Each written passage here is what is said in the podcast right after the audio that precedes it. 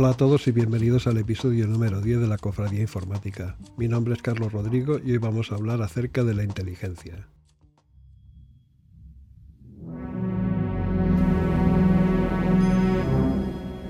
Cuando se trata de computación, este es un tema que tarde o temprano nos va a venir a la mente a todos.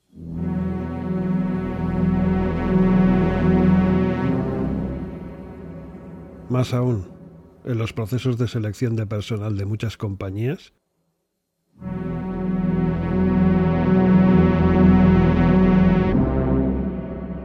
se realizan test de inteligencia, como es el caso de IBM.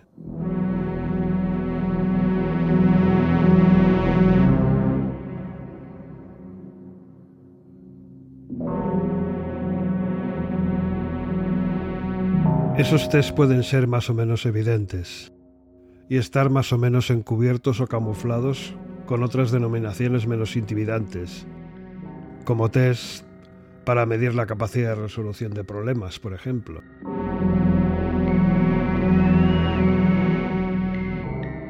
Tarde o temprano tenía que salir el tema, así que creo que es mejor que hablemos un poco acerca de la hora, al principio, en la primera temporada.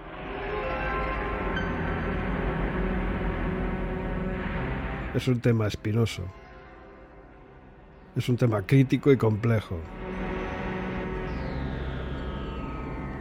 Pero vamos a empezar a ejercitar otra habilidad. Vamos a tratar de pensar out of the box, como se suele decir en inglés.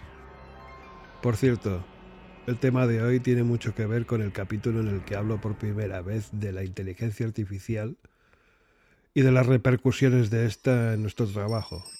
En ese capítulo hablaremos de algo que se llama concepto de concepto. Bueno, suena complicado, pero ya verás que no.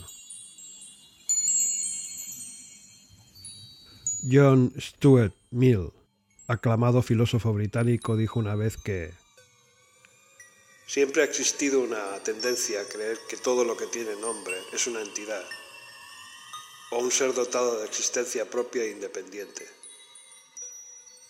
Esta manía que tenemos podría matar a toda la humanidad en una sola noche, si dispusiéramos de la tecnología necesaria para dar la energía suficiente a nuestros pensamientos, de forma que estos se pudieran manifestar por sí solos en el mundo real, tal y como se plantea en la famosa película de ciencia ficción Forbidden Planet, o Planeta Prohibido en español, dirigida en 1956 por Fred MacLeod Wilcox una película que suele contarse como una de las contribuciones, yo diría que más significativas y valiosas de su género. Más adelante vas a entender por qué menciono esta película.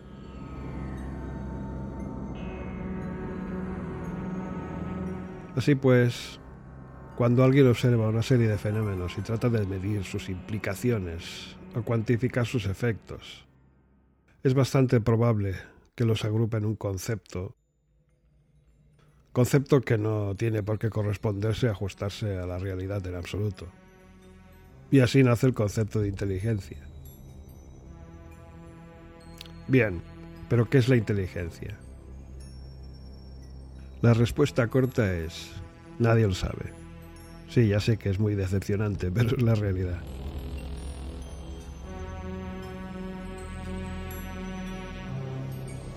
El mayor exponente o símbolo de la inteligencia humana parece ser que es el cerebro humano, que podría ser la estructura más compleja de todo el universo conocido.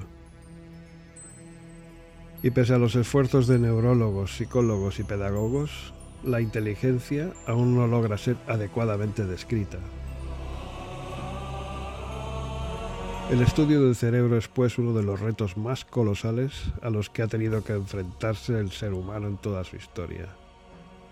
Definir la inteligencia es algo sumamente difícil. Y ahí va un ejemplo. Resolver ecuaciones rápidamente es una señal inequívoca de inteligencia, pero un computador puede llevar a cabo esa tarea de una forma infinitamente más rápida que cualquier ser humano. ¿Podemos decir entonces que el computador es más inteligente que el ser humano? Y si probamos con otras definiciones, seguiremos teniendo problemas. Por tanto, si investigas acerca de la inteligencia te vas a encontrar con muchos mitos e incluso atrocidades al respecto. Hace tiempo se analizó el cerebro de Albert Einstein. Se esperaba encontrar algo especial en él, ya que la inteligencia del señor Einstein debía necesariamente estar respaldada por algún hecho diferencial fisiológico, algo tangible y visible. Bien, no fue así. Su cerebro era bastante mediocre. Su tamaño era normal. No había nada especial en él.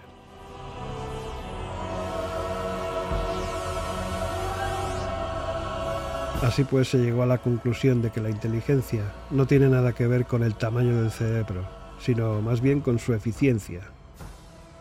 Por tanto, la inteligencia es indetectable a una escala fisiológica.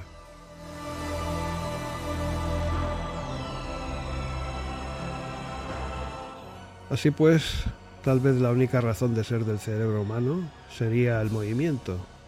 Su función sería la de controlar el desplazamiento del cuerpo y la regulación de ciertas funciones fisiológicas. Y ya está. Eso es todo.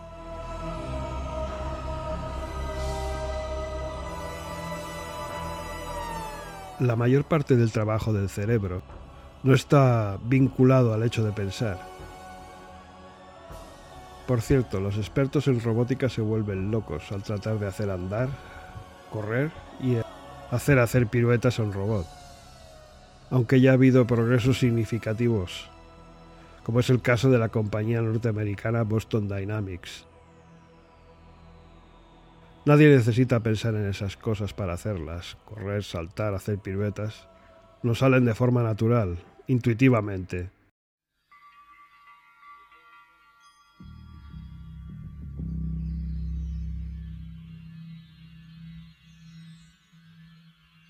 Se sabe que contra más se domina una habilidad, menos se tiene que esforzar el cerebro para llevarla a cabo, porque el cerebro es flexible, evoluciona constantemente para adaptarse a las necesidades de su entorno. Muchas tareas y desafíos de la vida cotidiana requieren grandes habilidades mentales, y cuando alguien lleva a cabo tales tareas con éxito, no se dice del que es inteligente, sino que sencillamente tiene sentido común, o que ha tenido suerte. Vemos pues que la definición de inteligencia es como una especie de convención social, arbitraria, imprecisa y a veces injusta. Bien, parece que el capítulo de hoy se está alargando más de lo que tenía previsto.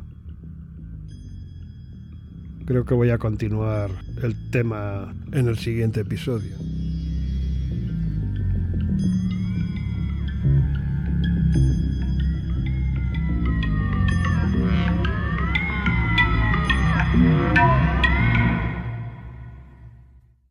Disfruta de tu café y hasta la próxima.